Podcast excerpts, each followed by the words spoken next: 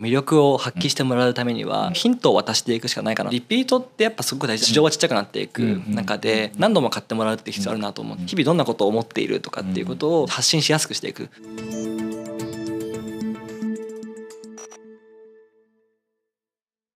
皆さんこんにちは。いいしの未来ようこそ。前回に引き続きですね株式会社ビビットガーデン取締役の松浦祐介さんお迎えいたしまして産直 EC ですねのお話をいろいろと深掘りしていきたいと思います。はい松浦さんよろしくお願いします。よろしくお願いします。はい、えー、まあ流れとかをいろいろお伺いしたわけですけども最後の方でいろいろ皆さん工夫されて、うん、農家さんに個性出して、まあ、持ち味がいろいろあるからやられてるっていう、まあ、そこで役割分担してなんていう話もあったわけですけどもやってらっしゃる規模感でどれぐらいの方が多いんですかね大体。そうですね。結構本当にまちまちではあるんですが家族経営といいますか、うん、2名とか1人とかっていうこともかなり人数いらっしゃいますね、まあ一部こうなんか大規模というか会社でやられた方もいらっしゃいますけど、うんうん、大体はこういう数名またはもう2人とかっていうところでやられてますね、うん、さっきその役割分担って話をねちょされてましたけどそういうのもあれなんですか？学校で指導されたりしてるんですか？セミナーってさっき言いましたけど食べ直学校っていうセミナー以外にもさまざまなサポートしてまして例えば食べ直アワードっていうのがあの毎年やってるんですけれども1年に1回一番お客様様からこう評価が高かった方たちを表彰してるんですけどもそういった中で工夫というかを聞いたりもすることがありましてどうやってうまく回してるんですかとかまあその人数少ないけどどうやってやってるんですかみたいな話がやっぱりこう飛び交ったりもするので双方向で他の漁師さんどうやってやってるんだっけ？みたいな話とかっていうのはよく話に上がりますね。まあ皆さん興味あるとこですよねそこは。いやまさにそうですね本当にこうなんか販売のテクニックだけじゃないというかその手前の経営体制だったりとかオペレーションとかっていうところも含めてこう皆さんに興味があられるところはあります、ね、一次産業に関わらず、まあ、EC の結構課題っちゃ課題ですけど EC とかでやったらパソコンの前に座ってたらいくらでも仕事できちゃうじゃないですか。はいまさに。だからなんかもうキリがないっていうか、はい、でもでも時間24時間っていうのはみんな一緒で 松浦さんだけ25時間あるってわけじゃないから。欲しいですけどね。そういうわけじゃないから やっぱり時間の使い方ってすごい大事だよなっていう、それはすごいありますね。実際に出品されてる方から言われるのが本当はもっとこれしたいって皆さんおっしゃっていて例えばたくさんご意見というか感想をもらえたりするサービスなので、出品したこう商品が美味しかったよとかって皆さん書いてくれたりもするんですよね、だけど全部に丁寧に返信したいけど、全部返したらもうキリがないとか、どこまでこうやるのかみたいなところは、あるいは例えば同梱の手紙を手書きにするのか、プリントにするのかとかっていうのもやろうと思ったらもう無限にできるというか確かに。全部やれちゃう。けれどもさすがにそこまではちょっとっていうところのバランスをどう組むかっていうところが皆さんかなり悩まれてらっしゃいます、ね、なるほどね。食べ直さん専業っていうか、それでやってたらまあちょっといろいろやらなくちゃいけないことは増えてくるかもしれないけど、ねはい、兼業っていうかまあ B2B もやってて、はい、B2C もやってるんだったら、まあある程度こうちょっと抜きどころもあるかなってね、ねまあ両方ミックスで考えればいいっていう考え方もあるからだけども、でも多分食べ直さんとしてもどっちかったらまあ産直メインで頑張ってやっていきたいよねっていう人を増やしたいっていう感じも多分あるでしょうからきっと、はい、まさに価格決定権って意味だったらね、たくさん作って安く売るっていうことよりも大事に少なくともいいから価値あるものをきちっとした値段で売ってってやったら決まった時間で仕事を得られるっていうこともできるかもしれないってありますもんね。ありますね。いいものを作りたいっていう方に本当は時間を使いたいっていう人やっぱりいらっしゃいまして、うん、こだわりがあるので、もっと時間あればもっと美味しくなるぜみたいなことをおっしゃる方もやっぱいらっしゃいまして、だけどそこにこう時間を割けないっていう問題があるとすると、であればもっと高単価で売れるようにとか、ちゃんとそれが効率よく売れるようにっていうことをやってサポートできれば、その時間をもっと美味しいもの作る方に使えたりもするので。で、うん、結構そこはまさにこう目指していきたいところだなと思ってますね。漁業はもう取るしかないからしょうがないでしょうけど、はいはいはい農業はこういろいろやろうと思ったら工夫ができるわけじゃないですか、うん、正直言うと、まあ、例えばほら無農薬にするとか、えー、そういうこともそうかもしれないし、えー、特殊なものを作ってみるとか。いろいろ工夫はできると思うんですけど多分そこの部分が多分こだわりの部分っていうか、うん、同じものは使っててもそこが多分差別化になってってでそこがその店の売りでブランディングになっていくっていうのがあると思うんですけども僕の印象でいくと、はい、それをアピールするのがちょっと苦手っぽい感じがするんですよ、ね、それが伝わってきたらあなんかすげえなんかうまそうだなこれなんかこんなに手かけて作ってるんだとかいうのが分かるとちょっと高くても買ってもらいやすいかなっていうのはあるんですけどその辺りが氷やってない方からするとちょっとハードルなのかなと思ったりするんですけど、うん、これ一番すごい大事なことだと思ってるんですよね。はい、いくらいいものを作っても分かってもらえないと結構あの選んでもらえないっていうのは多分思ってて。そのあたりっていうのは実際どうなんですか？いやこれすごい大事だなと思ってまして、まさに。本当に彼らが持っている魅力を発揮してもらうためには、僕らはひたすらヒントを渡していくしかないかなと思ってて、やっぱり最終は彼らがちゃんと商品を商売をやっていくものと思っているので、こう僕らがこう介入していって何かをこう変えていくというよりかは、むしろこうヒントをしっかり出していって彼らはこう自分の中でこうこれいけんじゃないかなってことを試してほしいなというふうに思っています。レシピっていう機能があるんですが、例えばこう彼らが日々こう家の中で食べているような農家飯とか漁師飯。みたいなものって別にこう彼らからしたら普通なんですよ、いつも食ってるしなみたいな。なんですけどこれってこう僕ら一般消費者からしたらそれちょっと知りたいなと思うじゃないですか。実はなんかちょっとこうなんかこういうふうに簡単にこうするだけでめちゃくちゃうまいみたいなのあると「ああ言ってよ」みたいななるじゃないですか。っていうそういう言ってよみたいなやつってやっぱり気づけなかったりもするのでそういうこう機能とかキャンペーンとかそういうこう場を渡していくことによって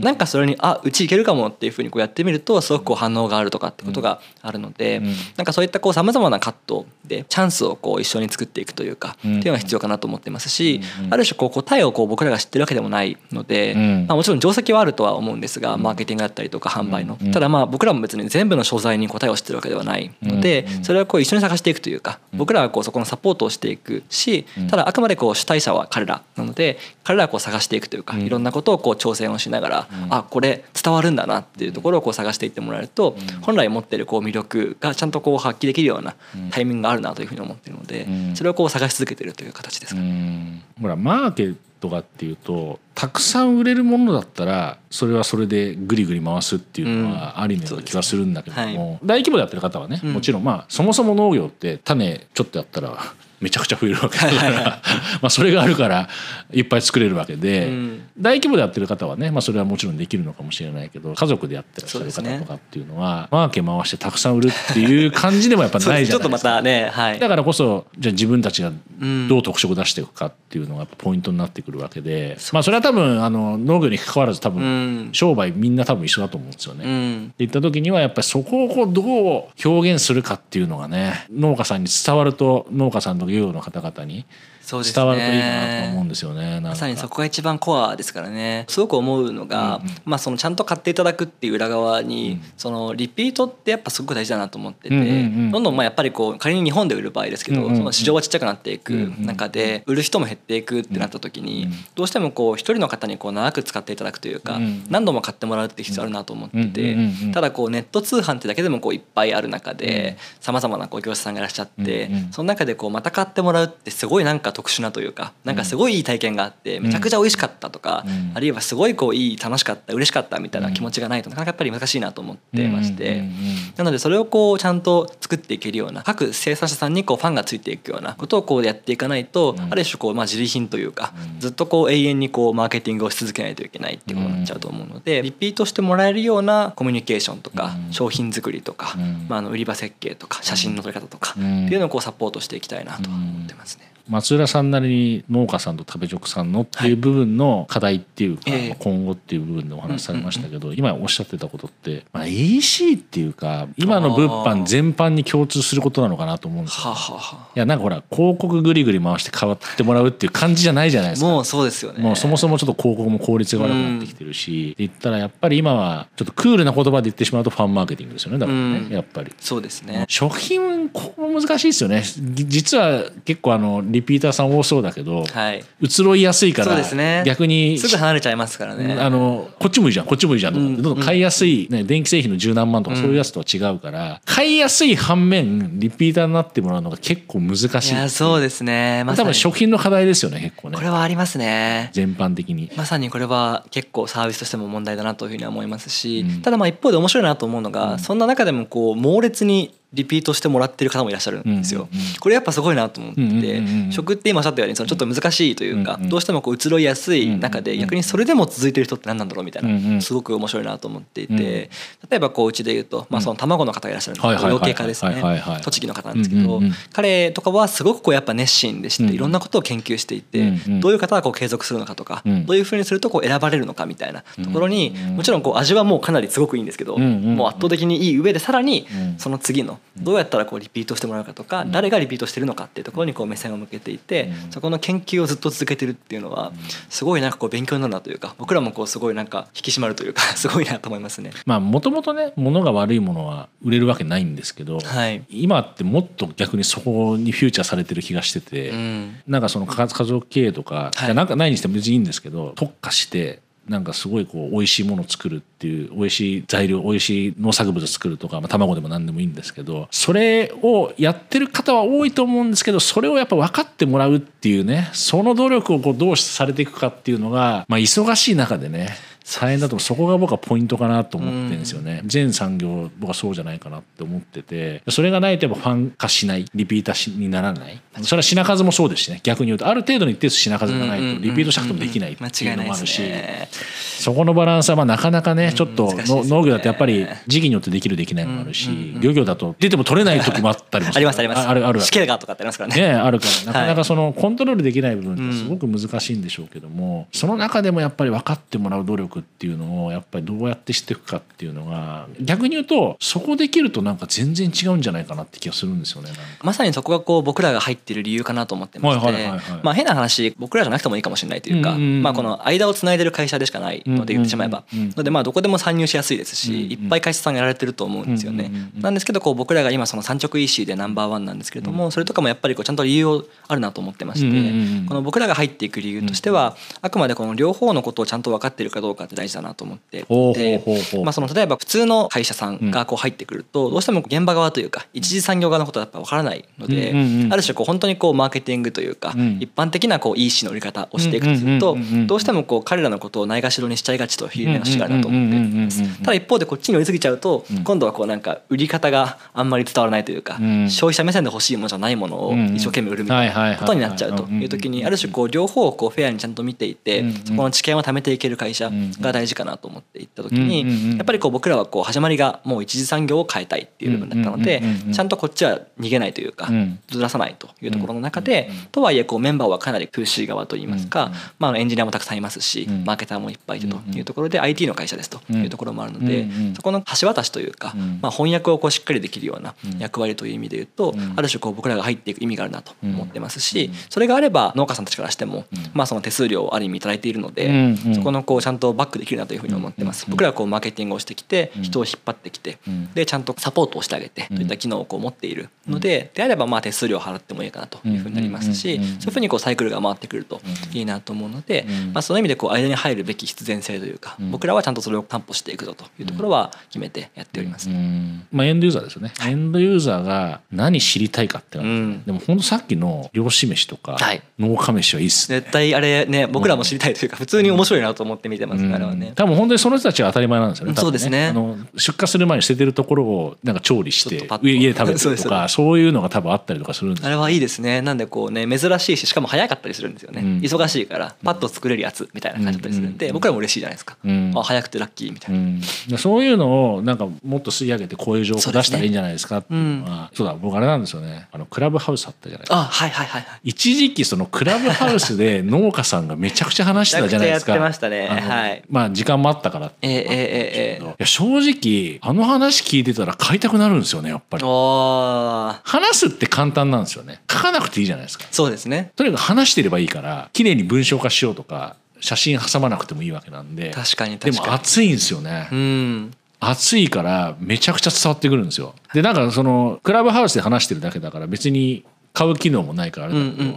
僕それ買いたいんですけどどうすればいいですかとかっていう人もなんか中で出てきちゃったりするぐらいの感じなんですよね。なんでまさに思いは多分みんなある持ってますね、うん、あると思うんですよね。だそれをどうページに出すかでも今だったら本当にこれいいか悪いか分かんないですけど特に若い方はそうなんですけど文字読まなくなってきてるってあるじゃないですか。ありますね間違いなく。まあそれがあるから TikTok とか流行ってるわけですけど、はいはい、って言ったら、まあ、音声でもいいしショート動画でもいいっすよね。まさにそれはあると思ってますね、僕らもやっぱりこうそういうサポートはちょっとしたりもしてて、ちょっと YouTube やってみたりとかっていうのもあるんですけど、やっぱりこういろんなカットでやってみたいなというのはあって、彼らのこう魅力って今のその音声ってパターンもあったりとか、例えば動画もそうかもしれないですし、なんかいろんなこう出し方がきっとあるんじゃないかなとは思っているので、まさにそこはこう今後がっつりやっていきたいなとは思ってますね。多分ポイントは双方向でしょうね。そうですね、うん、あのそれに対してお客様がどう感じたか、うん、例えば買った後のそもそもほら B2B でやってたらさっきもおっしゃってましたけどなんでこれ買ってくれてるかっていう理由も分かんないじゃないですか正直言って。うん、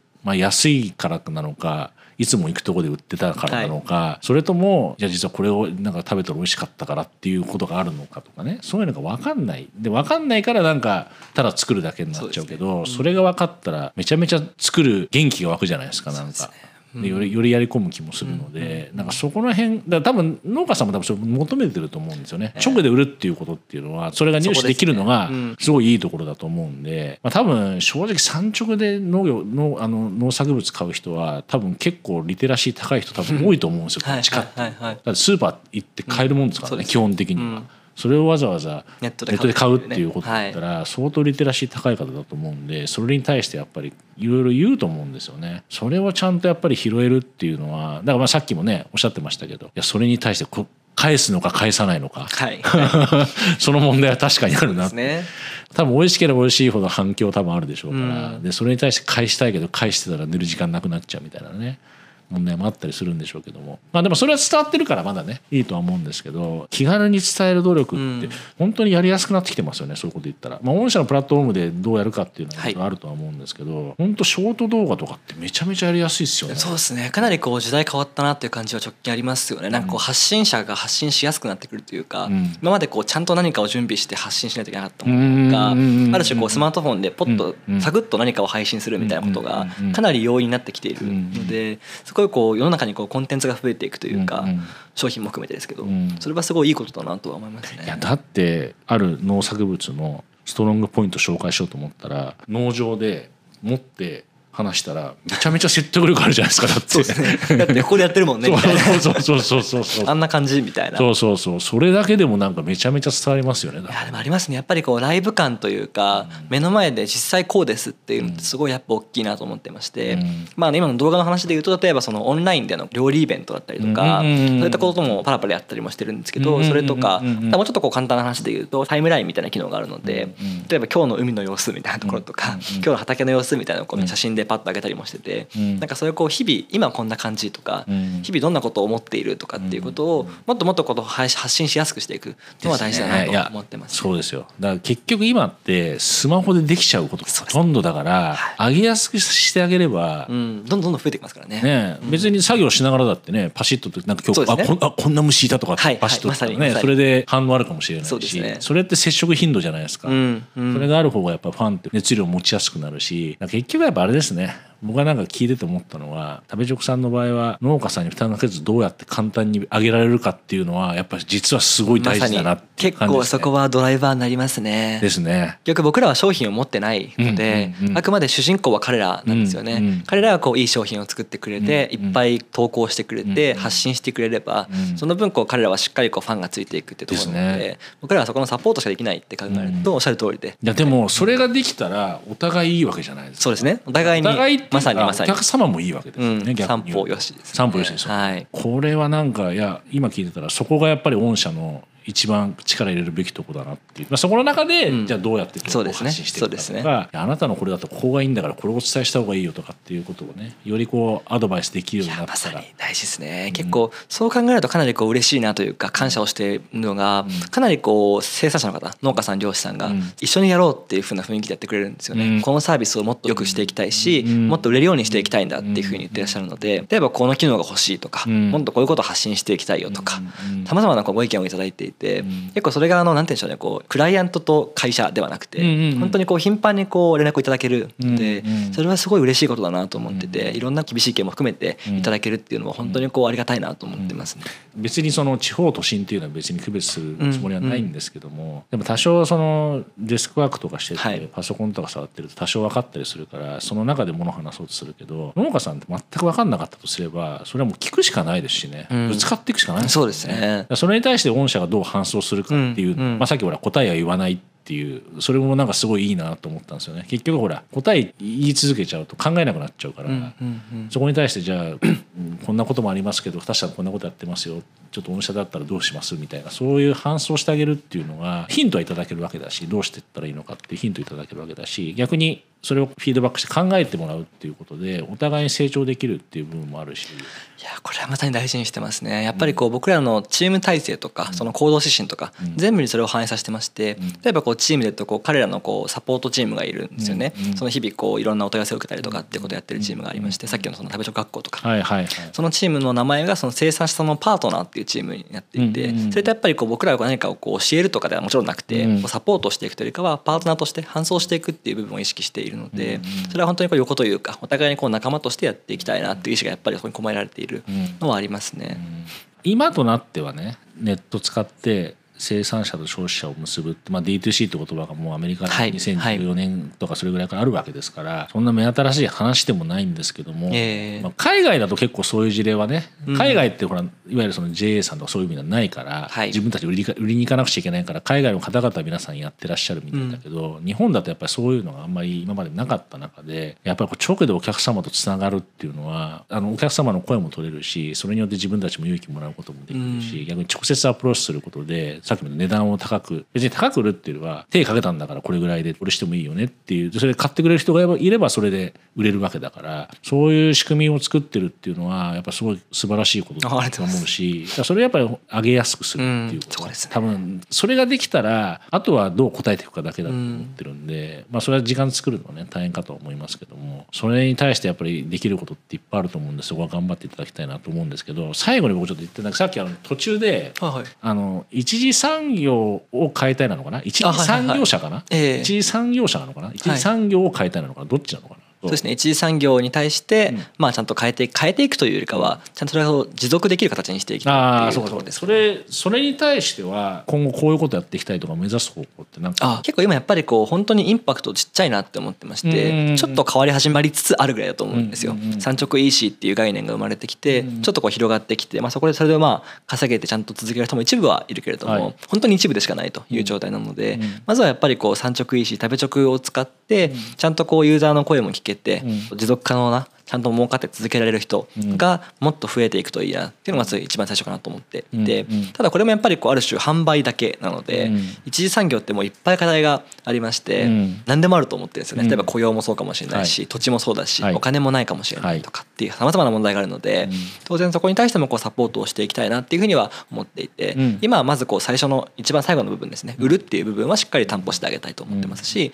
逆にそれ以外に関してもどんどんこうサポートはしていけるといいなというふうに思っているので。なるほど、どそこですかね。大きな目に見たらなんか相談役になるっていう感じですかね。まさにそうですね、うん、やっぱりさっきのその伴走というか、横にいられるような会社でいたいなというふうに思っているので何、うん、かあったら食べチョクに全部聞けばいいかなと。ビビットガイドに聞けばいいかなというところになるといいなと思ってます。国内で自給できるものがどんどんどんどん減ってて、はい、農業もそうじゃないですか、うん、まあ、多分なり手が少なくなってるのが多分一番大きいとは思うんですけどもこの2023年1月の時点で世の中でもやっぱりいろいろなね紛争があったりとか、そういうことで何々が手に入りにくいとかそれがあって高騰してるとかっていうのもやっぱある中で国で、ね、安心して暮らしていくにはやっぱりそういう食べ物っていうのもすごい大事だと思うしそれにはやっぱりね一次産業者の方々の頑張りがすごい必要だなと思うしで僕たちもねそこから直接買ってなんかお答えできることっていうのがね気軽にできるようになったらそれはそれですごくいいことなのかなと思ったりもするので、